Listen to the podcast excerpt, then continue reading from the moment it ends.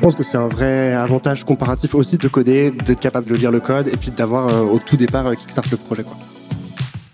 Salut, c'est Lamia du Wagon. Bienvenue sur notre podcast dédié aux entrepreneurs. Dans ce nouvel épisode, nous sommes ravis de recevoir Rémi Duvou, CEO de Ocarito et alumni du Wagon. Fondé en 2018, Ocarito est une plateforme de réservation de voyage dédiée aux PME et ETI que ses utilisateurs adorent pour sa simplicité, le gain de temps qu'elle offre et la réactivité de ses équipes. Leur mission est de rendre le sourire aux voyageurs d'entreprise en leur offrant une expérience de réservation unique grâce à leur technologie, un design intuitif et un service client hors du commun. En 2019, ils ont levé 2 millions d'euros auprès d'Axeléo Capital avec la participation de Kima Ventures.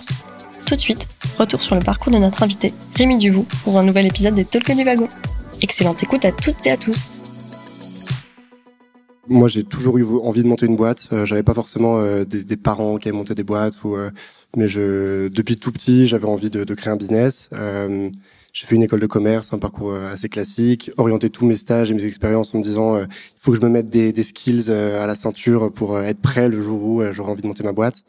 du coup, j'ai fait une première expérience chez Rocket Internet au Maroc en tant que catégorie manager, un job euh, qui n'a qui n'a aucun sens, mais où tu es euh, au milieu de plein d'équipes, où tu apprends des, tas de choses, des tas de process. Euh, un stage côté investisseur en VC, où le but c'était de comprendre bah, voilà, qu'est-ce qui marche bien dans une boîte, qu'est-ce qui marche moins bien, qu'est-ce qu'un investisseur regarde. et à la sortie de ces deux stages, je suis super content, j'ai appris plein de choses, mais il me manque bah, comme vous avez dû le ressentir vous aussi, la, la, capacité d'être capable de construire son propre produit, d'être capable de vraiment mettre les mains dans le cambouis et faire sortir quelque chose de terre. Et du coup, je me suis inscrit au programme du wagon. Euh, euh, du coup, j'ai fait deux mois. J'ai bossé pas mal en tant que freelance après le wagon, euh, en tant que dev, euh, pour des plateformes, pour des marketplaces, pour des gens qui voulaient rajouter une feature sur leur site en, en Rails, etc. Euh, et ensuite, je suis retourné à HEC en major entrepreneur, où j'ai rencontré mon associé euh, Brice, avec qui ça a tout de suite vraiment, vraiment matché. Et du coup, on a, on a commencé à bosser sur Ocarito. Du coup, désolé, école de commerce, frustré de pas savoir faire grand chose, le wagon, et, et me voilà. Ok, ça marche. Et donc, euh, après cette frustration, euh, tu pars du constat que la réservation de voyage euh, en entreprise pour les startups et PME est obsolète, archaïque, et comme tu l'as dit toi-même, bloquée dans les années 90. Et là, tu te dis, c'est l'occasion de faire quelque chose. concrètement, à quoi s'attaque au Carito Ouais. Bon, on reviendra peut-être sur le constat parce que c'est hyper. Enfin, je trouve que c'est vachement facile de faire ce rétro storytelling. Euh, on a fait le constat, qu'on associait que dans les PME, TI, euh, ça, c'est, ça fait pas de sens. Mais on, y reviendra peut-être sur comment on a identifié ce problème. Euh, du coup, à quoi on s'attaque?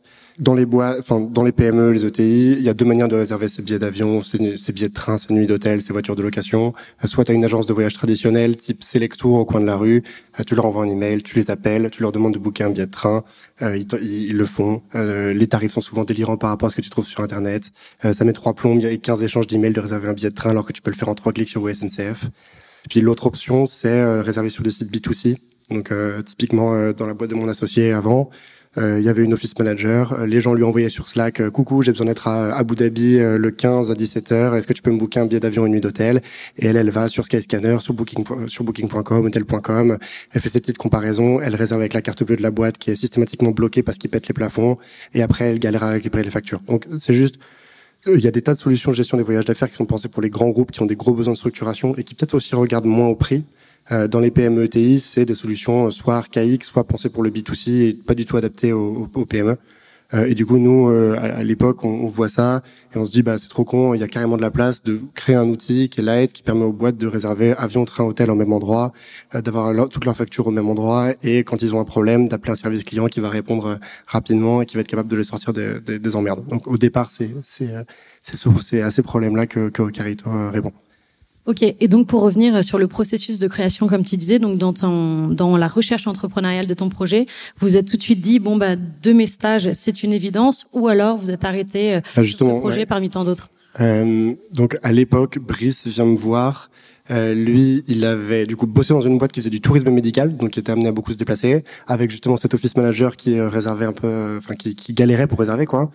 Euh, et lui, il était passionné par les chatbots et, moi, j'avais fait mon projet au wagon qui avait attrait avec la réservation de vol. En gros, euh, on, permettait, on avait fait une, une, petite plateforme qui permettait à deux personnes dans deux villes différentes. Donc disons que euh, moi j'étais, moi je suis à Casablanca et ma copine est à Paris. On veut trouver la destination euh, la plus, la moins chère pour se retrouver le temps d'un week-end. Bah on va aller optimiser les, les prix des billets combinés pour euh, trouver la destination la moins chère à deux. Moi j'avais un tout petit peu touché aux interfaces de réservation de voyage. Ça me plaisait, j'avais envie de continuer là-dessus.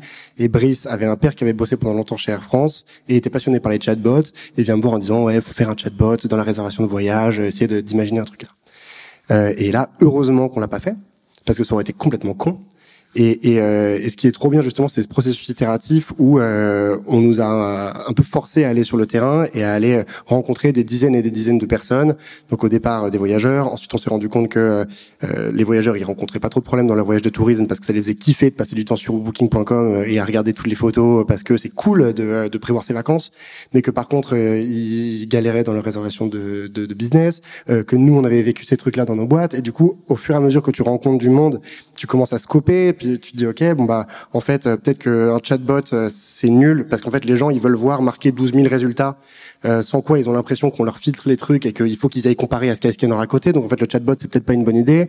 Par contre en effet il n'y a pas de plateforme. Et en fait c'est seulement en fait on n'aurait jamais commencé si on n'avait pas eu une idée de merde au début. Donc il faut une idée on n'aurait jamais attaqué ce secteur si on n'avait pas déjà touché à ce, à ce secteur, moi via mon projet du wagon et Brice euh, parce qu'il avait baigné dedans euh, côté familial. Et par contre, heureusement que à ce moment-là, donc on était intéressé par un secteur, on avait envie de bosser sur euh, sur un truc et heureusement on n'a pas tout de suite commencé à coder et on a d'abord passé du temps avec les utilisateurs et en fait on a passé de janvier à mars 2018 trois mois à pas écrire une seule ligne de code et on a rencontré à peu près 300 voyageur, office manager, directeur financier, travel manager de boîte du CAC 40, euh, etc., etc. Donc c'est un, un, bon learning aussi et je pense que c'est important. Euh, tu sors du wagon, tu as ton projet, tu as un premier un premier truc qui tourne et t'es là en mode c'est génial, euh, il faut grave qu'on le mette dans des mains d'utilisateurs et tout. En fait, euh, il y a aussi heureusement qu'on m'a forcé à aller voir des clients parce que sinon j'aurais sûrement bossé comme un malade sur un bot, pas compris pourquoi les gens l'utilisaient pas, je me serais j'aurais perdu beaucoup de temps et d'énergie avant sûrement de, de dropper. Donc bon, bon, enfin voilà. Et je me suis pas réveillé un matin en me disant tiens c'est dingue le voyage dans les PME et les ETI c'est trop de la merde parce que j'y connaissais rien en fait. Euh, et c'est le fait d'être plongé là-dedans et de rencontrer les utilisateurs et de creuser plus profond pour comprendre qu'il y avait un vrai problème euh, qui m'a amené à faire ça quoi. Ok, donc c'est vraiment euh, du test and learn. Et donc, euh, en termes de segmentation de part de marché, immédiatement avec Ocarito, vous avez fait le choix de vous concentrer sur les startups et, et les PME. Pourquoi avoir euh, directement exclu les grands groupes? Est-ce que ça a été issu des témoignages que vous avez recueillis ou c'est un choix stratégique? Il y a plusieurs choses. le premier, c'est que un grand compte, si jamais tu veux l'adresser, et qu'il y a déjà des solutions qui existent, bah il y a quand même une liste de une liste à la prévert de features que si tu si tu les as pas, tu peux même pas rentrer dans les appels d'offres. Euh, deuxième point, c'est que dans le travel, euh, un grand groupe, il va avoir besoin d'une couverture internationale, euh, d'être débité en yens, en dollars, en pounds, et que toi, quand tu es une toute petite boîte, on était deux, il y avait que moi qui codais, enfin, tu, tu peux pas l'adresser ce besoin. Et en plus, le fait que ce qu'on avait vu, c'est que en vrai, les travel managers de boîte du CAC 40, ils retrouvaient des tas de fonctionnalités analytiques, etc., dont les PME avaient pas besoin, mais que les PME étaient très mal desservies. Donc il y avait à la fois, euh, en vrai, euh, je peux pas tout, de suite créer un outil pour les grands comptes. Enfin, je pense que si tu veux créer un outil pour les grands comptes, il faut être euh, sur un marché niche dans lequel tu es le seul et dans lequel tu un service qui est très précis. Le, le, travel management, on l'a pas inventé, quoi. et par contre, donc il y avait aussi une opportunité qui était que les boîtes réservent sur Skyscanner leur déplacement professionnel et que ça, par contre, c'est une, une, une aberration, quoi. Je rebondis euh, sur quelque chose que tu viens de dire. Tu as dit, euh, il y a que moi qui codais. Donc ça nous intéresse particulièrement, euh, comme on est tous au wagon et on a fait le même bootcamp que toi. Tu as dit dans une interview que c'est toi qui avais développé la plateforme et qui, qui était en charge de toute l'infrastructure technique du customer support. Est-ce que tu peux nous dire si tu codais depuis que tu étais tout petit ou c'est vraiment le wagon qui t'a appris à faire tout ça? Non, moi je connais pas avant le wagon. Euh, j'ai euh, euh, du coup fait le wagon. Après j'ai continué un peu en free, mais en vrai en restant exactement sur les mêmes technos qu'au wagon. Et euh, quand j'ai commencé le projet au Carito euh, à la base, je pense qu'il y a encore des. je l'ai commencé avec le minimal template Bootstrap, le wagon, et ça me fait trop marrer parce que ça m'arrive encore aujourd'hui d'aller sur internet, et de me balader sur des sites et de faire tiens cette navbar elle me dit un truc, et d'aller regarder et de voir que la, la classe de la navbar c'est point le wagon machin. Donc euh, je pense pas avoir été le seul à avoir euh, commencé avec cette template-là. Euh, et puis en fait au début, tu faut que tu apportes une valeur ajoutée ultra claire. et donc au départ, ce qu'on faisait, c'est qu'on vendait des billets d'avion au même prix que Skyscanner, sauf qu'on envoyait les factures. C'est ça qu'on faisait en gros. Euh, et du coup, bah, une fois que tu as identifié euh, juste ce point de valeur ajoutée sur lequel tu veux intervenir, bah, en tant que diplômé du wagon, tu peux complètement le faire. Et puis, et puis euh, ensuite, le but c'est de euh, signer suffisamment de clients avec ta plateforme pour aller trouver des financements et après constituer une team tech. Et, et aujourd'hui, du coup, je, je, je m'occupe encore d'une de la team tech chez Ocarito, plus côté produit. Heureusement, j'ai des devs qui codent mille fois mieux que moi et, et qui ont repris la main sur sur le code, mais mais c'est, je pense aussi ultra apprécié de la part des devs de la team de savoir que j'ai codé, que je, je, lis leur code, euh, que je comprends ce qui se passe. Euh, au niveau du recrutement aussi, tu vois, un dev quand tu lui fais passer le premier entretien, que tu es CEO de ta boîte et que t'expliques que c'est toi qui as écrit les premières lignes de code, il sait que euh, la tech c'est pas un sujet qui est euh, annexe dans ta boîte. Il sait que c'est un truc où, il sait qu'il va trouver du répondant aussi quand il va dire bah voilà moi j'ai telle telle telle problématique, bah, je suis capable de le comprendre et de donc, euh, je pense que c'est un vrai avantage comparatif aussi dans le recrutement euh, d'avoir euh, bah, de coder, d'être capable de, de, lire le code et puis d'avoir au tout départ kickstart le, pro, le, le, projet quoi. Ok. Et tu avais une, une, même appétence pour le front que pour le bac ou tu avais ta spécialité pendant le bootcamp? Non, je te meilleur en bac. Te meilleur en bac. Après, j'ai toujours trop kiffé bosser sur des produits web, analyser des interfaces. donc, je pense que j'ai une bonne appétence produit, mais je surtout que le front euh, maintenant c'est ultra blindé de JavaScript et je trouve que c'est pas forcément le meilleur truc, le truc où on est le plus fort au wagon. Donc euh, très vite, le premier truc qui est parti de ma houlette, c'était le, c'était le front. Et, euh, et, juste sur le développement, donc tu dis que tu as recruté des devs. Tu as déjà euh, as eu dans un premier temps recours à des freelances ou directement tu as constitué ton équipe Non, on a tout de suite recruté des CDI. Ok. Euh, pour revenir un petit peu à ta startup, euh, donc au début vous proposiez uniquement la vente de billets d'avion. Ensuite vous avez étendu aux réservations d'hôtels et depuis peu les billets de train. Et après, est-ce que vous avez euh, quelque chose d'autre euh, en ligne de mire? Ouais, carrément. Enfin, c'est notre vision, c'est de créer le meilleur outil de réservation en ligne de voyage. On a la chance de servir des voyageurs d'affaires, donc qui sont ultra récurrents, tu vois, qui reviennent régulièrement sur la plateforme. Euh, contrairement à un kayak, un Skyscanner ou un Expedia, on n'a pas à réacquérir un, un, client à chaque fois. Donc, euh, on peut grave apprendre de, leur, de leurs habitudes. Un voyageur qui a réservé trois fois dans le même hôtel à Toulouse, ben, s'il retourne à Toulouse, c'est très probable qu'il va réserver dans le même hôtel. Donc, on peut profiter de cet apprentissage pour créer des expériences qui sont euh, complètement dingues, en fait, bien meilleures que celles qu'on peut trouver en B2C.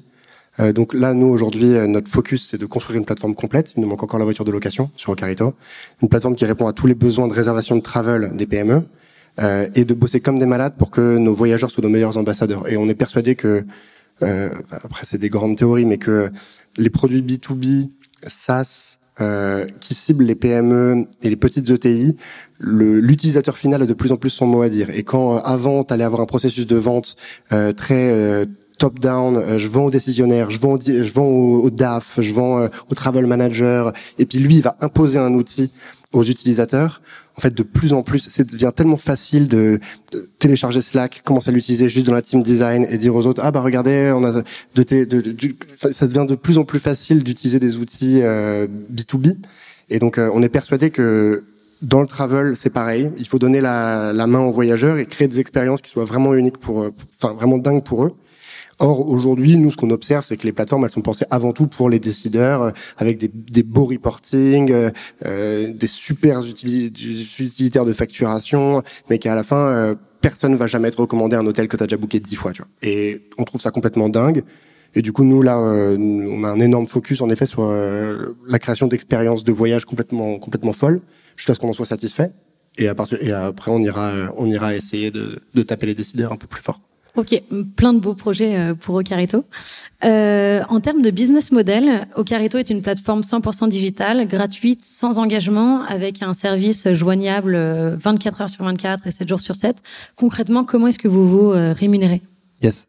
Euh, comme toutes les plateformes de vente de voyage, on touche des rétrocommissions de la part de nos fournisseurs. Donc, dès que je vends un billet d'Air un billet Air France, une nuit d'hôtel, un billet de train, je suis rétrocommissionné par respectivement Air France, l'hôtel et la SNCF. Euh, donc ça, ça me c'est un, c'est un premier flux de revenus. Ensuite, on a une offre payante euh, qui est sortie récemment euh, pour les boîtes qui ont des plus gros besoins de structuration. Euh, donc, ils vont avoir euh, plusieurs politiques voyage, plusieurs entités de facturation qui sont présentes dans plusieurs pays, qui etc. Euh, auxquels on facture 15 euros par voyageur actif par mois. après, nous, il y a un truc qui nous a énormément inspiré, c'était le modèle de Trainline qui disait fait, le fait d'avoir des rétrocommissions qui sont faibles, c'est pas grave si tu arrives à faire en sorte que ton service client ne croisse pas aussi vite que, que ton nombre de clients et que si jamais tu es capable de euh, euh, rendre ton produit suffisamment intuitif pour que les gens viennent pas solliciter ton service client régulièrement, si tu es capable de mettre le, euh, suffisamment de choses dans ton application, alors dans ce cas-là, tu peux même avec des marges faibles avoir une croissance qui est forte tout en gardant des coûts qui restent qui, qui croissent de manière linéaire mais plus faible. et donc aujourd'hui, en fait, on est rentable sur les petites boîtes qui font, euh, qui ont une vingtaine de voyageurs, qui vont réserver du train et de l'hôtel, et qui en fait, parce que notre produit est bon et meilleur que, que celui du marché, ils nous sollicitent très peu sur le support. Et donc, euh, ces rétrocoms qui rentrent, elles sont, elles sont rentables. Et ensuite, on a des plus grosses boîtes qui nécessitent plus de boulot, euh, qui ont des voyages peut-être plus internationaux, etc., qui vont solliciter un peu plus de monde sur le support, mais qui du coup payent un abonnement euh, par voyageur actif par mois. Ok, tu insistes beaucoup sur euh, la proximité avec le client et cette relation client. Le customer support, c'est euh, euh, au milieu de votre business model. J'imagine que cette promesse, elle sera de plus en plus dure avec l'expansion de votre plateforme. Comment vous envisagez l'avenir pour maintenir ce lien avec vos clients? Bah, enfin, faut quand même remettre les choses à leur place. On a monté la boîte en 2018, on est deux, on commence, on vend des billets d'avion. Donc nos premières boîtes, c'est des boîtes qui voyagent à l'international, qui vont aux US, qui vont en Chine, et quand elles trouvent pas leur terminal, euh, à Shanghai à 4 heures du mat, euh, heure par heure de Paris, bah, et qui a marqué 24/7 euh, avec un numéro de téléphone, bah, elles appellent et toi tu es au milieu de la nuit, tu décroches, tu dis bah, je vais vous, vous, sortir de la mer, je vais vous trouver votre terminal, je vais trouver un moyen. Et donc pendant super longtemps, jusqu'à hyper récemment, avec Brice, on prenait tout le temps, tout le temps, tout le temps des tickets de support. Tous les jours, on traitait des tickets de support parce que c'est comme ça que tu apprends sur ta plateforme, c'est comme ça que tu apprends sur les besoins de tes users. donc jusqu'à euh, il y a quelques mois euh, et qu'on recrute une team euh, customer service qui fait ça full time, c'était pour beaucoup nous qui faisions encore le support sur la plateforme. Donc ça met quand même un ADN et ça met quand même, tu vois, nos clients c'est pas des chiffres quoi, c'est des, des, voyageurs ou des utilisateurs qu'on connaissait par leur prénom pendant longtemps. moi, au début de la boîte, mais parmi nos tout premiers users, il y avait une boîte, bah, il y avait Sopress, qui est une boîte de qui fait Society, foot et tout. Et du coup, le DAF de Sopress, on avait réussi à se le mettre dans la poche, à lui refourguer au carito. Et j'ai encore des screens de, WhatsApp où il m'envoie en disant, je comprends pas, il y a une erreur 500 sur votre plateforme, est-ce que c'est normal? Et, donc, euh, complètement dingue. Euh, tu as des, les relations qu'on a pu tisser aussi avec, avec les, les users au début. Après, je suis d'accord avec toi, la boîte elle grossit. Euh, on est en train de mettre en place du Everyone on Support pour euh, justement que tout le monde ressente ça. Tu vois le euh, que ce soit les techs, les sales, euh, ce que c'est que prendre un ticket d'un utilisateur qui a un problème. et c'est un truc qu'on veut garder parce que c'est comme ça qu'on fait pour créer une plateforme qui est vraiment à l'écoute des gens et qui résout vraiment des problèmes. Faut pas se mettre dans une tour d'ivoire à designer une solution parfaite et imaginer que les gens vont vont l'utiliser comme tu pensais qu'ils l'imagineraient. C'est rarement le cas d'ailleurs. Ok, et euh, tu l'as dit toi-même, vous avez commencé à deux. Vous avez levé 2,1 euh, millions euh, d'euros juste avant le confinement, en pleine crise sanitaire. On viendra juste après à la gestion de la crise dans, chez Ocarito. Mais comment est-ce que vous avez grandi? Donc vous étiez deux, vous êtes maintenant combien? Et comment vous répartissez les rôles? Ouais. donc aujourd'hui on est 14. on a commencé du coup, du coup tous les deux. On a signé 10 premières. Donc euh, Janvier-mars 2018, on est comme des bourrins sur le terrain, on rencontre le plus de gens possible. Euh, mars, avril, je commence à coder. Pendant ce temps, Brice, il est en train, il se démerde pour qu'on devienne agence de voyage, qui est une profession accréditée, un peu chiante et tout. Euh, septembre, on a un premier embryon de plateforme. On commence à essayer de vendre. On trouve dix premiers, dix premières boîtes qui acceptent de nous suivre. En vrai, en vrai, pour euh, je sais pas pourquoi, euh, parce qu'on est sympa avec eux, qu'on construit le produit avec eux, euh, et que la plateforme en vrai, elle répond à un vrai besoin. Donc, et parmi celles-là, il y a Payfit qui à l'époque a 70 collaborateurs, Sopress, euh, et après des, euh, des PME beaucoup plus traditionnelles. et à ce moment-là, on facturait 10 euros par, par réservation sur Ocarito. donc, on a ces 10 premiers 10 premiers clients là. Euh, on va avoir des business angels et on arrive à lever 250 euh, 000 euros euh, en BSAR, qui est un produit financier qui permet de faire des levées rapidement, quoi, sans trop de paperasse. Euh, avec cet argent-là, on va à la BPI, on chope de l'argent chez Wilco aussi. Donc en, gros, on chope à peu près 400 000 euros de financement. C'est ça qui permet de payer du coup les salaires des deux premiers devs qu'on recrute, puis de notre head of operations qui nous a rejoint en décembre et qui vient du wagon aussi. Et ensuite, euh, on a embrayé les process de levée en octobre-novembre dernier et on a clôturé juste avant le confinement. Donc on a, on a trinqué le champagne, on a reçu l'argent et on est parti se confiner quoi. Euh, du coup, on l'a pas annoncé tout de suite parce que ça faisait pas de sens. Enfin, t'as quand même envie d'avoir des retombées médiatiques, des gens qui viennent sur ton site et tout. Donc, on a attendu après euh, la, phase de déconfinement et euh, du coup, on a annoncé la levée juste après le, juste après le confinement. Ça, ça, répond à ta question ou pas? Oui. Et du coup, aujourd'hui, comment on est structuré? On a un lead back, un free en back, un lead, un lead front, une product designer, moi. Donc, on est cinq à la tech, enfin au produit. Ensuite, il y a mon associé qui bosse avec deux sales en CDI et une stagiaire. Ils sont quatre en, en, sales. On a un head of operations et deux euh, personnes de service client. Et on a une personne qui arrive au marketing en, en janvier. Je crois que c'est ça. Si j'ai oublié quelqu'un, pardon. Ok, une belle équipe. Euh, et euh, du coup, je pense qu'on peut aborder euh, la fameuse question avec cette équipe. Comment est-ce que vous avez géré et comment est-ce que ça a impacté au Carito pendant la crise financière? Parce que vous vendez quand même des déplacements professionnels aux entreprises à l'heure où tous les salariés de France ont été cloués au sol pendant pas mal de mois. Donc, comment est-ce que vous avez managé cette crise? Est-ce que vous avez envisagé à un moment de pivoter ou de développer d'autres services pour combler le manque gagné? Du coup, en plus, il faut remettre dans le contexte qu'on a commencé en vendant des billets d'avion. Et on n'avait pas le train jusqu'à euh, jusqu'au début de l'année quoi. Enfin jusqu'à euh, février mars. Donc ça voulait dire que même une boîte qui voyage en France et à l'international elle allait pas nous utiliser parce qu'elle disait non mais vous avez pas le train euh, ça fait pas de sens revenez quand vous aurez le train. Donc ça veut dire que quand on prend le confinement dans la gueule on a presque que des clients qui se déplacent exclusivement à l'international et donc, euh, faut se dire, euh, genre ça, ton business il s'arrête du jour au lendemain. On faisait plusieurs centaines de milliers d'euros de volume, euh, et du jour au lendemain, t'as euh, des dizaines d'annulations, t'as plus aucune réservation. donc très particulier quand même comme moment. donc on était encore une toute petite team de gens qui étaient là depuis un petit bout de temps quand même. donc tu vois, dans le sens où ça va parce que t'as des coûts fixes qui sont assez faibles, t'as le temps de voir venir, t'as de l'argent sur le compte en banque. Tu vois, je, je pense que c'est facile à dire pour quelqu'un qui, a levé juste avant. Euh, je sais pas dans quelle, dans quelle situation on aurait été si on avait. Euh, euh et puis en fait, ce qu'on commence à voir, c'est que euh, euh les agences de voyage traditionnelles, elles, elles, elles font n'importe quoi.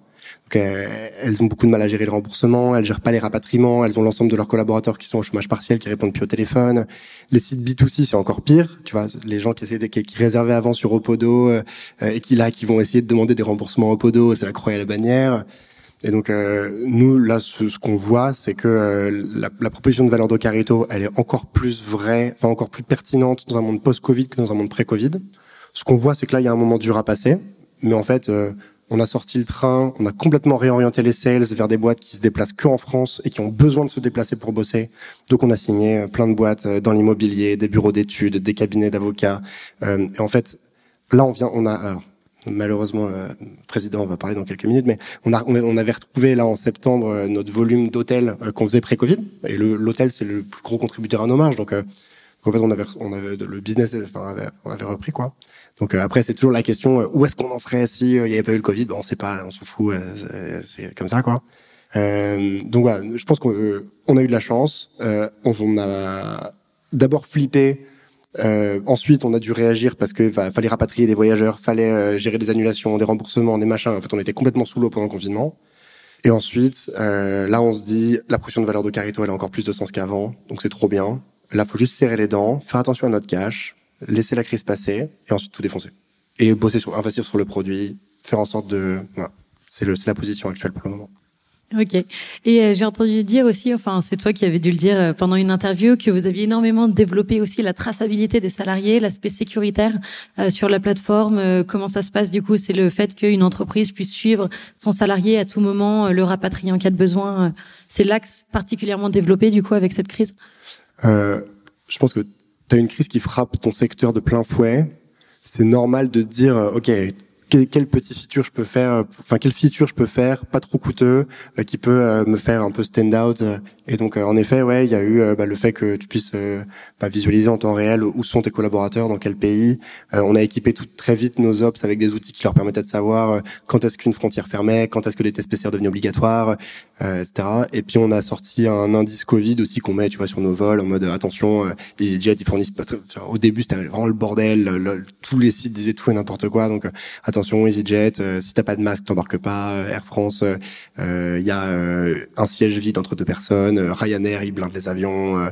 donc tu vois, on, met, on mettait ces, ces petits indices-là. Après, on n'a pas, tu vois, radicalement pivoté le produit parce que je pense que la roadmap et là où on allait, c'était ce qu'il fallait faire, que Covid ou pas. On a agrémenter la roadmap de petits trucs qui permettaient aussi à nos sales de dire regardez on est une petite boîte donc ça nous permet aussi d'être ultra agile et ultra réactif quand il y a des choses qui se passent et donc c'est aussi le fait de de détenir notre plateforme. Il y a, il y a plein d'agences qui euh, louent des plateformes à, d'autres éditeurs de logiciels. Et sauf que ces, ces plateformes-là, bah, elles, évoluent pas, ils sont pas maîtres du développement. De... Donc ça nous permettait aussi de démontrer à nos clients qu'on était d'autant plus pertinent dans une période où, où les choses changent très vite.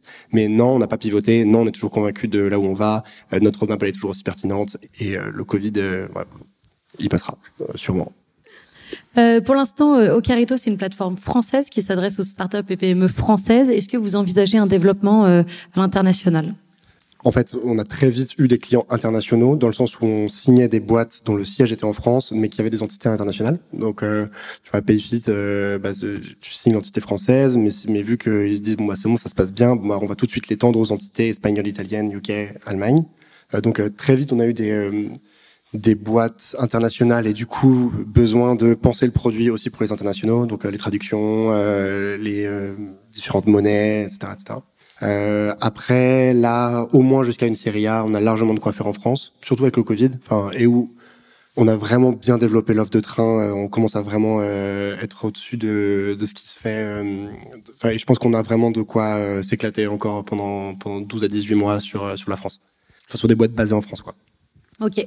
Et pour euh, accompagner du coup euh, ce développement en France, est-ce que vous avez besoin de talents euh, Est-ce que vous recrutez Quels sont les profils que Ocarito recherche? Qu'est-ce que vous attendez chez un candidat? Ouais. Alors on recrute en ce moment du coup en CDI en front, deux stagiaires en dev, un stage en product et des sales. ce qu'on attend, alors plus côté tech du coup, moi j'ai j'ai fait plein de conneries en recrutement tech. J'ai euh, déjà, euh, il y a déjà deux devs qu'on avait recrutés qui sont partis de chez Ocarito. Euh, et avec qui on est toujours en très bon terme et tout, mais, euh, mais juste ça a pas été un bon fit. Euh, si j'analyse le pourquoi, j'ai rencontré plein de gens pour essayer de comprendre quelles étaient les qualités que je devais favoriser sur la tech. Et je suis persuadé que au-delà de compétences techniques euh, qu'un dev doit absolument euh, être capable d'apporter à la boîte, il y a deux trucs qui sont hyper importants et qu'il faut tester. Euh, le premier, c'est l'appétence produit. Est-ce que ton dev il se met à la place de ses users? Est-ce que il va challenger le produit sur non cette feature moi je la comprends pas, je la trouve imbitable, c'est mal pensé. J'ai besoin de comprendre en fait pour coder et en fait c'est pas du tout le cas de tout le monde. Euh, et puis le deuxième, c'est une vraie compétence, enfin une vraie capacité de communication. Euh, nous, toute notre team, est en notre team tech est en remote. Euh, et en fait, euh, si jamais tu recrutes des gens euh, qui sont euh, dans une tour d'ivoire, ça fait deux fois que j'utilise cette expression, et qui n'ont pas à cœur de créer de manière collaborative, de partager leur réussite, de documenter leurs leur, leur bêtises, en fait, t'avances pas et, et, ça ça peut pas marcher. Donc aujourd'hui, on a évidemment des tests techniques, et après, ce qui fait complètement la différence, c'est l'appétence produit et la communication. Ok, d'accord. Et, euh, et, en termes de concurrence, euh, quand tu es rentré sur ce marché, est-ce que tu avais des gros concurrents, des gros acteurs? Est-ce que tu as été copié une fois que vous êtes rentré dans ce secteur? Comment ça s'est passé euh, vis-à-vis des autres Ouais. Euh, du coup, on arrive, on est en début 2018, euh, on se dit bon, en vrai, si personne l'a fait, c'est quand même mauvais signe, donc allons quand même regarder si on a des concurrents. Machin. Et donc on voit une petite boîte qui s'appelle Travel Perk, qui a levé 5 millions en Espagne à l'époque. On dit bon, bah, c'est cool. Il y a d'autres boîtes qui l'ont levé un peu d'argent, qui visiblement font, font la même chose. Et on voit une très belle boîte qui s'appelle Trip Actions, qui a levé plusieurs dizaines de millions, euh, sur un modèle un petit peu différent, mais qui adresse plus ou moins la même cible que nous, avec plus ou moins la même, la même proposition de valeur. Donc on se dit c'est cool, c'est rassurant. Depuis du coup Travelper, ils ont levé un peu plus de 100 millions et, euh, et ça marche bien pour eux. Euh, donc euh, donc c'est toujours ce truc de euh, s'il y a pas de concurrence c'est mauvais signe, s'il y a des concurrents c'est le. Mais bon, en vrai le marché est tellement gigantesque qu'on croise jamais Travelperk sur un deal, ils sont très peu présents en France et même en Europe. Enfin, donc donc c'est cool. Et après en France, euh, il y a une boîte avec qui on était copains euh, au début parce qu'ils faisaient un truc complètement différent autour du business travel qui s'appelle Fair Jungle et qui depuis euh, fait, la, même chose que nous. Mais en vrai, ils sont très sympas et je leur souhaite beaucoup de beaucoup de réussite. Et, et une autre et c'est à peu près tout. Mais du coup, oui, on a on a on a des concurrents. en vrai, notre marché, c'est un marché qui pèse 100 milliards en Europe euh, où 99% des bookings sont faits par mail ou sur Skyscanner. Tu vois, l'océan est grand et il y a de la place pour tout le monde et, euh, et c'est aujourd'hui la concurrence n'est pas un problème. Et tu avais dit à un moment que vous aviez signé 200 boîtes. Je pense que c'était peut-être un avant. maintenant, tu as peut-être plus de boîtes. Vous aviez notamment PayFit, Welcome to the Jungle, enfin plein de boîtes vraiment qui en, plein développement, en pleine expansion. Est-ce que vous en avez euh, des nouvelles? Comment ça se passe euh, Quels sont vos bah, clients? Du coup, ouais, on a donc au tout début, euh, tu commences avec des startups parce que c'est ton AD, enfin c'est les gens qui sont les plus accessibles, où tu peux avoir des contacts via des potes. et du coup, c'est un peu comme ça qu'on a signé Payfit, je pense. Je sais plus exactement comment ça s'est passé. ensuite, du coup, bah, tu te fais une petite réputation dans ce petit monde. Sur les Slack Office Manager, ils parlent de toi. Euh, et en fait, du coup, on a signé en effet du coup Payfit, Mailjet, euh, Welcome to the Jungle, euh, Toucantoco et, et plein d'autres. Donc euh, ça c'était start-up. Ensuite on s'est dit putain, euh, faut pas qu'on devienne la solution cool pour les start-up mais qui n'a aucune pertinence pour les PME. Tu vois ça ça aurait ça, ça serait nul. Euh, et du coup on a on s'est dit bon bah c'est cool les start-up, ça rentre en inbound etc. Mais faut qu'on concentre tous nos efforts de prospection sur des PME beaucoup plus traditionnels aussi, tu vois, dans, dans, ton, dans ton wording, dans le, dans le design que tu donnes à ton application. Si tu fais un truc un peu trop, euh, un peu trop start-up, bah, parfois ça peut aussi rebuter. Donc, euh, faut faire attention à ça, quoi. Euh, et là, du coup, est-ce qu'on a des nouveaux clients? Oui, du coup, on a doublé notre nombre de clients depuis le déconfinement, euh, en signant exclusive, presque exclusivement des boîtes qui se déplacent en France et en proche Europe. Après, des boîtes qui se déplacent en train, il y en a énormément, énormément en France. Donc, euh, euh donc c'est aussi euh, parce que le produit a une nouvelle fonctionnalité qu'on a pu débloquer bah, tout, un des perspectives de croissance, quoi. Ok. Et, euh, et ensuite, pour revenir un petit peu euh, au wagon, euh, de passer de ton idée à l'idéation, à la création, euh, au développement du coup d'un d'un modèle, d'une MVP. Est-ce que tu peux nous dire ce qui pourrait nous pousser nous à nous lancer si on a une idée, enfin des conseils, ton ton chemin vers la réalisation de ton projet, comment ça s'est passé?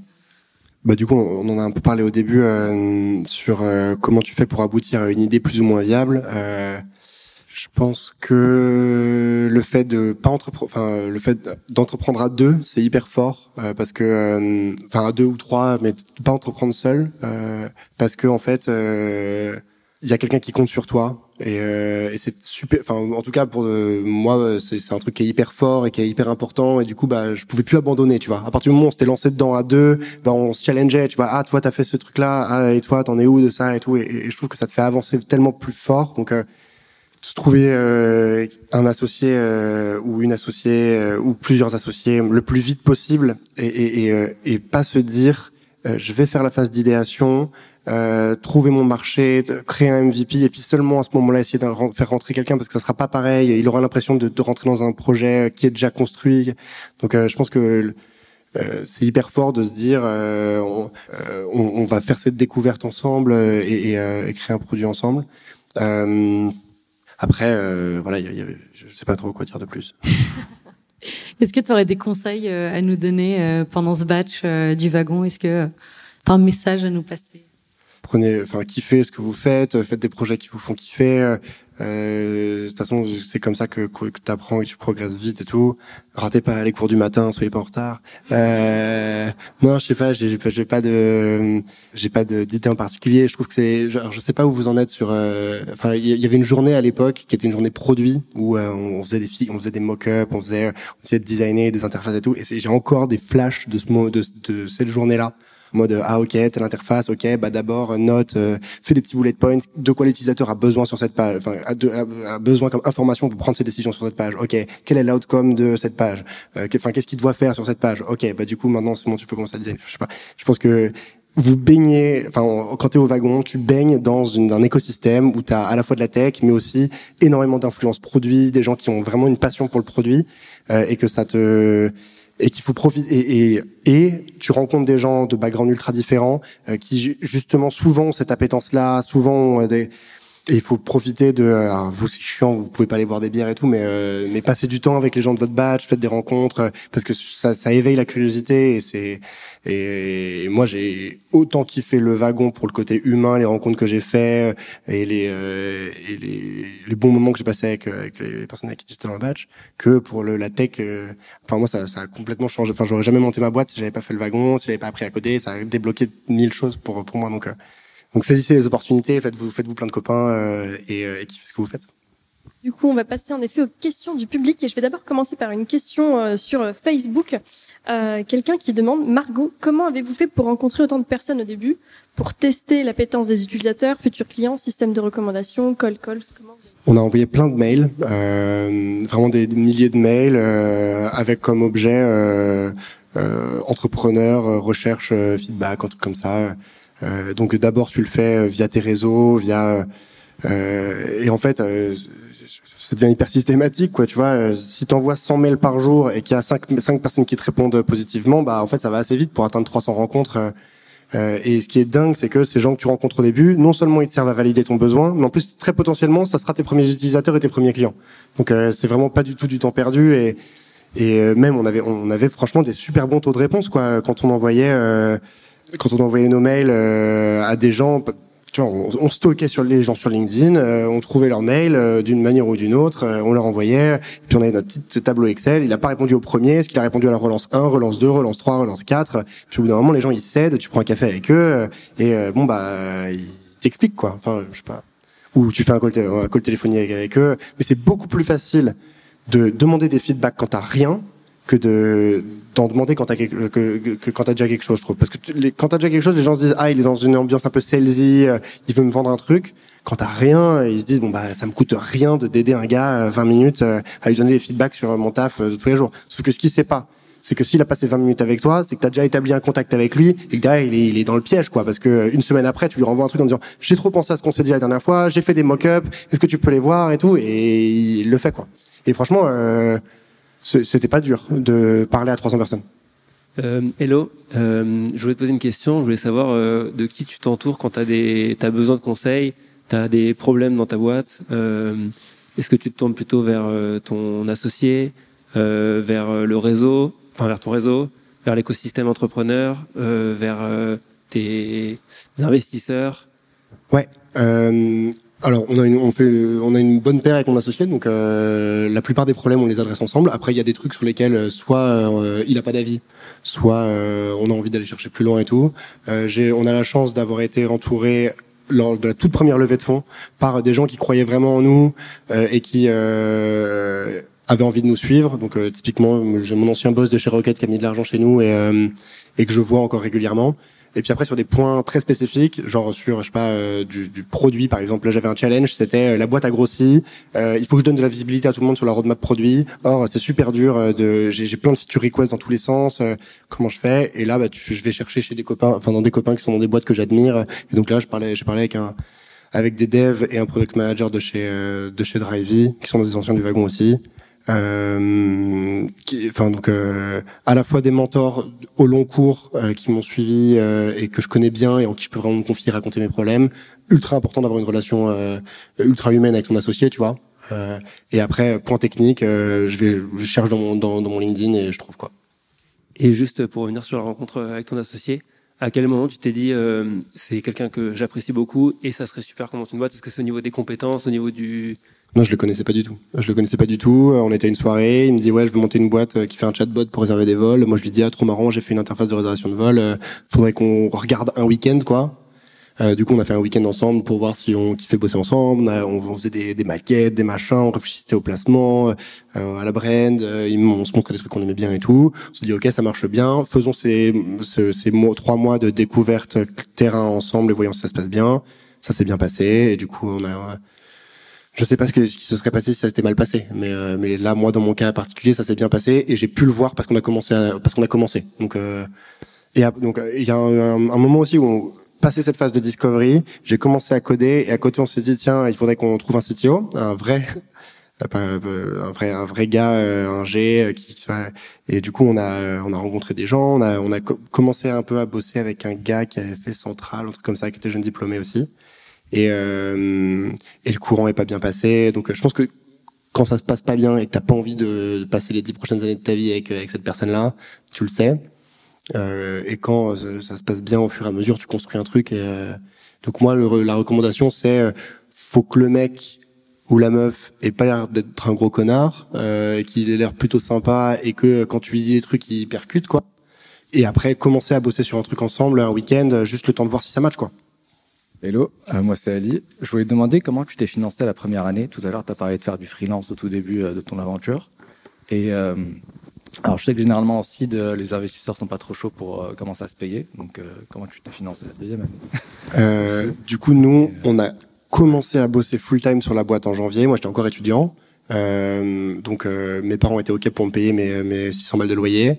Et on s'est dit, on trouve 5000 euros chacun qu'on met dans la boîte euh, et euh, et on a un horizon à partir duquel qui était je crois un an. Donc euh, il faut qu'en janvier prochain on soit capable de se payer. Sinon on se fait un vrai point et on décide ensemble si on veut arrêter la boîte ou pas. Donc très vite sur la roadmap est venu le ok en fait il faut qu'on atteigne tel milestone pour être capable de lever de l'argent pour pouvoir se payer parce que sinon on va juste devoir arrêter la boîte. Donc après, moi, j'étais encore étudiant, donc c'était quand même plus facile. Euh, après, y a, je sais qu'il y a des tas de trucs euh, avec le chômage, euh, des choses comme ça. Donc, je, je pense que euh, en bossant bien, tu peux lever des fonds pile 12 mois. Enfin, tu peux avoir sécurisé une première levée de fonds avec des business angels 12 mois après euh, le premier jour où tu as commencé à bosser sur le, le produit, voire même avant. voire même avant. J'ai une deuxième question par rapport à tes premiers bêta-testeurs. Est-ce que tu les as tous fait facturer ou est-ce que tu as décidé de laisser ta solution gratuitement au début pour euh, avoir des feedbacks un peu plus construits. Et euh, une dernière question, et j'arrête de t'embêter. et par rapport à ta relation avec tes investisseurs, comment tu la décrirais? Euh, Il y a beaucoup de feedback d'entrepreneurs qui limite sont, enfin, ne veulent pas forcément lever des fonds parce qu'ils veulent garder le contrôle et qu'ils veulent pas que les investisseurs mettent leur nez sur leur stratégie. Toi, c'est quoi ton point de vue là-dessus? Du coup, euh, la première question c'était sur les bêta-testeurs. Euh, nous, on, avec Brice, on était persuadés qu'il fallait qu'on valide la, la, un vrai problème et que euh, ce ne serait un vrai problème que si les gens payaient. Donc, au tout début, il était impensable qu'on rende le produit gratuit et donc on facturait 10 euros par réservation. et on se disait, si les gens ne veulent pas de notre produit payant, c'est qu'il n'est pas suffisamment bon et du coup, faut creuser autre part. Donc, on a commencé en faisant payer le produit. Ensuite, on a sorti l'hôtel. On s'est rendu compte qu'on pouvait toucher des rétrocommissions hyper intéressantes. Et là, du coup, on s'est dit, ok, on fait l'Excel soit je reste gratuit, je crois que je reste payant, mais je crois beaucoup moins vite parce que c'est beaucoup plus dur de closer des clients avec notre produit un peu un peu pété euh, à 10 euros par réservation. Soit je deviens gratuit, je j'arrive à rentrer deux à trois fois plus de clients le même mois, mais je touche mes rétros comme hôtel, lequel est le plus intéressant. Euh, et en fait, on s'est rendu compte que et donc ça c'était marrant. Du coup, on a dit ok, on sait pas euh, parce que la seule variable intéressante c'est euh, quel est le nombre de clients marginaux que je vais que je vais rajouter en plus quoi. Du coup, on a continué à facturer à nos clients existants 10 euros par réservation et Brice est parti vendre le produit en mode gratuit pendant un mois. Et le but c'était de comparer, euh, je crois que c'était mars et avril, euh, combien j'en ai signé le mois dernier en payant, combien j'en signe le mois d'après en, payant, en gratuit du coup. Et du coup, bah, euh, c'est quoi moi? Et c'était, les chiffres étaient hyper éloquents. Et du coup, on a, on a appelé tous nos clients en disant, hello, avant c'était payant, maintenant ça devient gratuit. Et donc tel il faut de payer vite, nous a dit non mais les gars, faut pas faire ça. Les prix ça s'augmente, ça se baisse pas.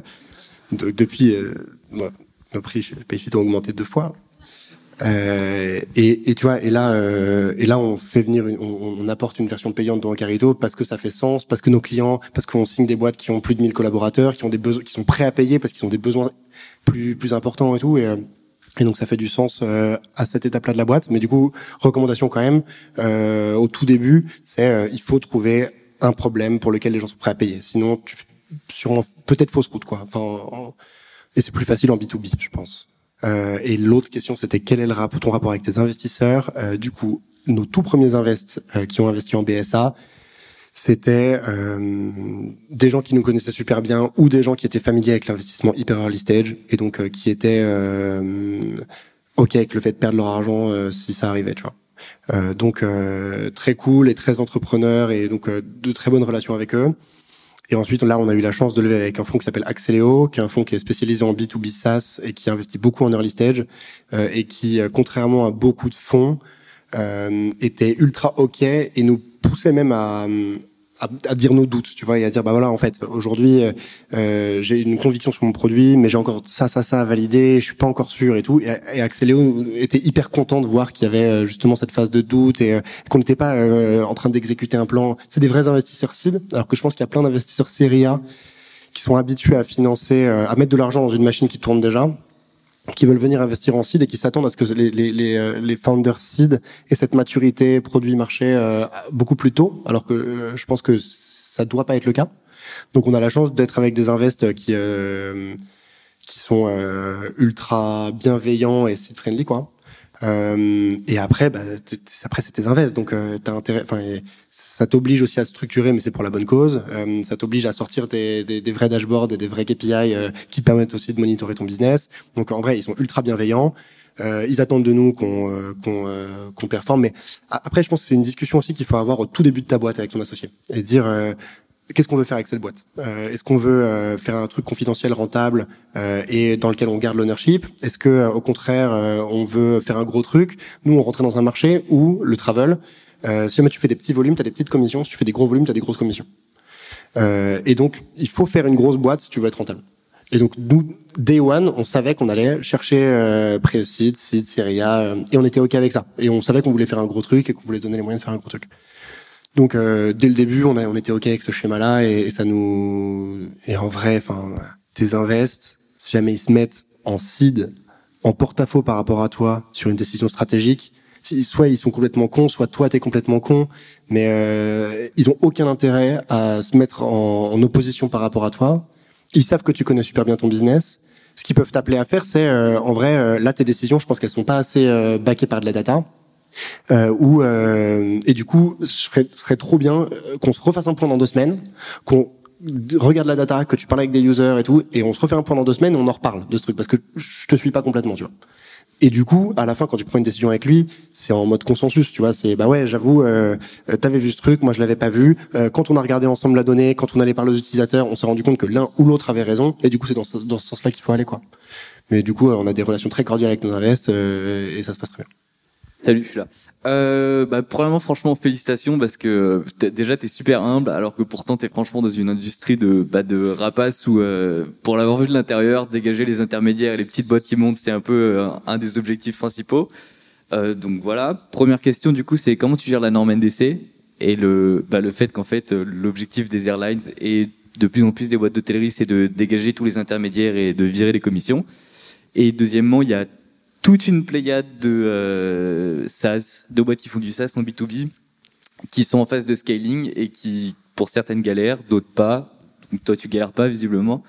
Et euh, d'après toi, c'est quoi vraiment l'élément le plus important quand tu fais croître une boîte qui fait du SaaS en B2B Alors, la première question. Euh, donc, nous, ce qu'on fait, chez Ocarito, c'est qu'on fait une interface, et puis derrière on va se brancher à plein de fournisseurs, et on va permettre à nos utilisateurs de réserver euh, des billets de train en se connectant. Donc là, notre partenaire technologique, c'est Trainline, euh, en réservant des billets d'avion, euh, réserver des billets d'avion, et là on a une panoplie de fournisseurs, euh, réserver des nuits d'hôtel, et là on est branché avec Booking, Expedia, Hotelbeds, toutes les, tous les grands consolidateurs que vous connaissez.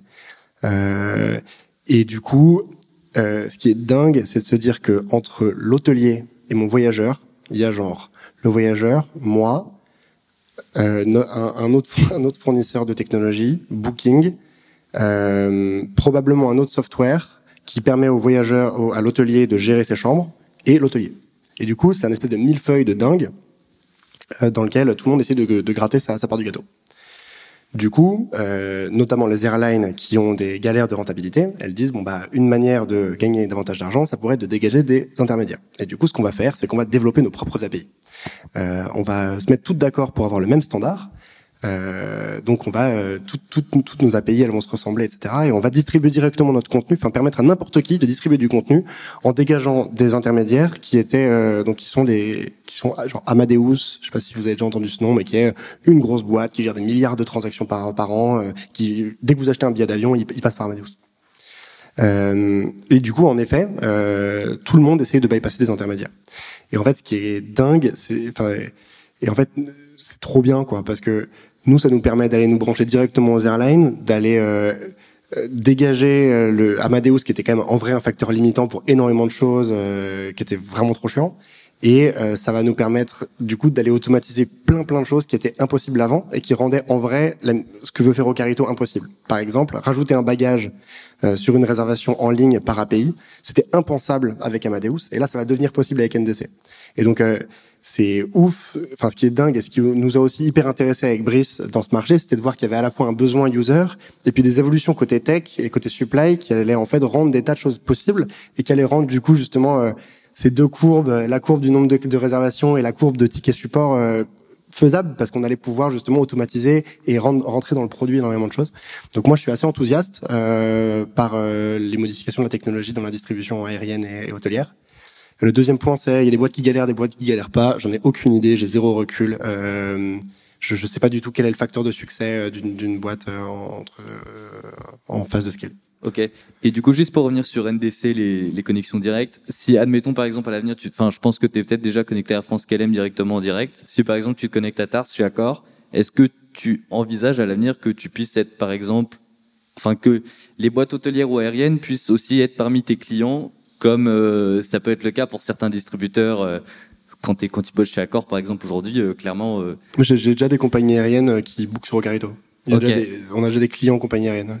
Ok, non, parce que la différence, c'est est-ce que tu envisages à l'avenir, par exemple, de proposer des services à des compagnies aériennes pour mettre en avant leurs produits et donc, d'une certaine manière, casser un peu la, la neutralité de ton algorithme ou c'est vraiment pas du tout ton Franchement, j'en ai aucune idée. Euh, moi, aujourd'hui, j'ai envie de créer les meilleures expériences de voyage possibles.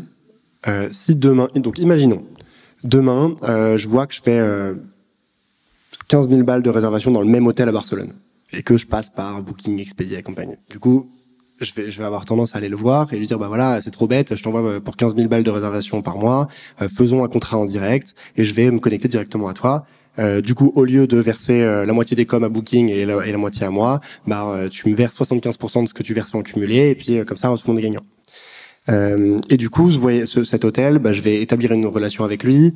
Je vais il va peut-être aussi reconnaître les clients au Carito par rapport aux autres. Il sera peut-être à même d'apporter une meilleure expérience à mes clients qu'à d'autres. Si c'est le cas ça me choquerait pas du tout d'avoir un label euh, Ocarito Partner sur mes sur mes hôtels par exemple de de vendre ça. Est-ce que demain euh, Air France viendra me voir en disant euh, ouais euh, je veux pousser la classe business sur du Paris New York et je suis prêt à te mettre 50 000 balles sur l'année de frais marketing sur Ocarito Je n'ai aucune idée. Je ne sais pas si j'aurais envie de le faire ou pas. Aujourd'hui ça fait pas partie des plans du tout. On a une question sur Facebook de Paul. Tu nous as beaucoup parlé. Bonjour Paul de Facebook. tu nous as beaucoup parlé du service client. Tu peux nous partager une anecdote Ouais, il y en a. Chercher, non, mais il y en a plein. Euh... On a eu un, un voyageur euh, d'une boîte de prod euh, dont la femme a commencé à accoucher alors qu'il était en déplacement à Barcelone. Et du coup, il nous contacte sur le support. On dit voilà, est-ce que je peux changer mon billet? Il a eu l'air tout stressé et tout. Et, euh, et, du coup, on, on, a réussi à lui changer son billet, on lui a booké le moto-taxi euh, euh, de l'aéroport pour qu'il soit à l'heure à l'hôpital et tout. Ils nous ont envoyé des selfies en arrivant à l'hôpital, ça c'était complètement dingue. Euh, on a eu euh, des voyageurs en Inde où, pour une raison que j'ignore, la dame au check-in demande aux voyageurs la carte qui a servi au moment du paiement. Donc euh, on est en, euh, c'est en Inde, au milieu de la journée, il doit être 5 heures du matin en France. Euh, le gars appelle le support, ça sonne chez mon associé, c'est moi qui ai la carte sur moi. Il m'appelle, je me réveille, on lui envoie sur WhatsApp et pareil, il nous envoie des photos dans le dans l'avion. ouais, il y a plein d'anecdotes. Surtout au début, quoi. T'es un galérien et, c'est hyper fort et c'est aussi ça qui, qui te fait euh, les, erreurs 500 du, de Baptiste Lambert euh, CFO de, de Sopress euh, c'est complètement dingue quoi. Il essayait juste de faire une, une recherche de vol et l'app explosait en plein vol quoi. Enfin, je voulais vous poser une question. Si admettons dans le futur tout se passe très très très très bien est-ce que vous voudriez vous reconvertir en B2C ou vous voulez rester en B2B ou faire deux plateformes différentes. Je, je, pense à un marché qui est complètement différent, le B2C. Euh, on a des copains qui s'appellent euh, Ulysse Travel euh, que je vous recommande pour booker vos billets d'avion de, qui sont enfin leur site est vraiment cool leur service client a un putain de bon ADN et tout donc c'est trop bien. Euh, je pense que c'est un marché très différent. Peut-être qu'un jour on permettra aux collaborateurs des boîtes qu'on accompagne de réserver leurs déplacements de de tourisme sur Ocarito mais je pense pas qu'on fera le switch d'aller proposer une, une plateforme B2C on apporte une surcouche de services parce qu'on est B2B qui apporte énormément de valeur à nos boîtes et je pense qu'on se défocuserait complètement d'aller essayer d'ouvrir la plateforme euh, à, des, touristes. Euh, salut, je m'appelle Mathieu. Donc moi j'ai une question euh, plus sur le côté tech et les phases euh, préliminaires du développement de ton produit. Euh, je voulais savoir en fait comme sur ton projet de fin du wagon, tu as développé en fait quelque chose qui était dans le même secteur d'activité. Est-ce que intuitivement tu es parti sur les mêmes technos que nous on voit au wagon? Ou euh, après tu as eu un travail de réflexion et tu t'es posé pour savoir euh, lesquels en fait étaient les plus en phase avec le développement de ce que toi tu cherchais à développer? J'ai commencé en faisant exactement pareil que ce qu'on avait fait au wagon. Euh, et euh, ouais. Donc non, je et je pense que en général dans la tech, euh, il y a quand même toujours ce truc de, de euh, qu'est-ce qui est hype, qu'est-ce qui paraît-il marche bien, et qu'est-ce que je connais et que j'ai déjà utilisé, tu vois. Et euh, le hype euh, a toujours l'air trop stylé, mais en vrai, euh, si mais tu veux aller vite et faire un truc qui marche, c'est cool. Et même on, le voit, tu vois, dans quand on prend des décisions tech avec la team tech maintenant chez nous, ça fait vachement, ça fait vachement partie de la réflexion. Est-ce que quelqu'un l'a déjà utilisé dans une de ses précédentes boîtes? Quel quel, quel feeling vous avez par rapport à ça? Donc moi, quand j'ai commencé ma boîte, j'ai repris euh, la réflexion qu'on avait faite euh, et qui était pas complètement débile au, moment de, de ce qu'on avait fait au wagon, et je suis reparti de ça. Et juste, est-ce que depuis, du coup, ça a évolué? Oui. Ton équipe a ajouté des choses et tout? Ouais, ça a beaucoup évolué euh, pour le mieux, je pense, parce que c'était pas très euh, pas très stable, mais euh, mais ça a eu le ce qu'un MVP devait faire. Enfin, euh, et il y a encore des bouts de code, il y a encore plein de bouts de code qui datent de de, de l'époque où c'est où j'ai codé le, le la, première version de la plateforme. Salut, Nicolas. J'avais une petite question en rapport avec la question précédente qui est très concrète. Donc, tu commencé, tu étais tout seul. Et nous, on se rend bien compte ici que tout seul coder, c'est pas évident, quoi. Enfin, il y a plein de moments où on reste bloqué pendant deux heures alors qu'il manque un point virgule, enfin un truc. Euh, et, euh, et donc, comment tu faisais toi concrètement euh, pour t'en sortir seul? Parce qu'on avance tellement plus vite quand on a un regard extérieur d'un TA ou d'un buddy. Est-ce que tu as perdu énormément de temps? Est-ce que tu avais trouvé une organisation spécifique pour éviter de perdre du temps justement? Non, non, j'ai perdu plein de temps. J'ai perdu plein de temps. j'ai passé du temps euh, absurde sur des choses qui n'avaient aucun, aucune utilité pratique. Euh, mais tu sais, tu dis, en vrai, ça, ça serait cool. Et en vrai, ça a pas l'air si compliqué. Puis tu te lances dedans. Et puis euh, une fois qu'il a passé une heure, euh, t'es là en mode bon bah c'est bon là, je vais, je vais finir par trouver une solution et tout. Et tu finis par passer une après-midi sur euh, sur un truc qui en vrai aurait dû. On t'aurait dit à l'avance, attention, ça va prendre une après-midi. Jamais tu aurais touché au truc, tu vois. Euh, donc oui, j'ai perdu plein de temps. Après je sais pas, c'est le début, t'as as la, as la fougue, tu vois. Euh, il faut que tu sortes le truc. T'as promis plein de trucs à tes, à tes prospects la journée. Euh, c'est le soir, t'as envie de, t'as envie d'avancer. Oui, j'aurais, j'aurais adoré avoir un, une autre personne avec, avec qui coder. Là, à ce moment-là, c'était pas possible. Et euh, du coup, j'ai, ça, ça l'a fait et j'avais mon associé qui, qui, était là et, il était trop mignon, tu vois. Lui, il savait pas ce que c'était une API et tout. Et à la fin des six mois passés ensemble, limite, il connaissait, il connaissait le programme du wagon, tu vois. Il venait me, il venait me challenger. Alors, comment ça se passe avec l'intégration de l'API Pas trop dur avec les XML. Il utilisait plein de mots qu'il comprenait pas, tu vois. Et, et, enfin, et, et c'est aussi comme ça que tu te soutiens, quoi. C'est fini pour aujourd'hui. J'espère que cet épisode vous a plu. Si l'univers de la tech vous intéresse et que vous souhaitez participer à nos prochains événements, rendez-vous sur la page Eventbrite du Wagon Paris. Vous y découvrirez les dates de nos prochains talks d'entrepreneurs, ainsi que tous les ateliers d'introduction au développement web et à la data science que l'on organise régulièrement sur notre campus. À très bientôt!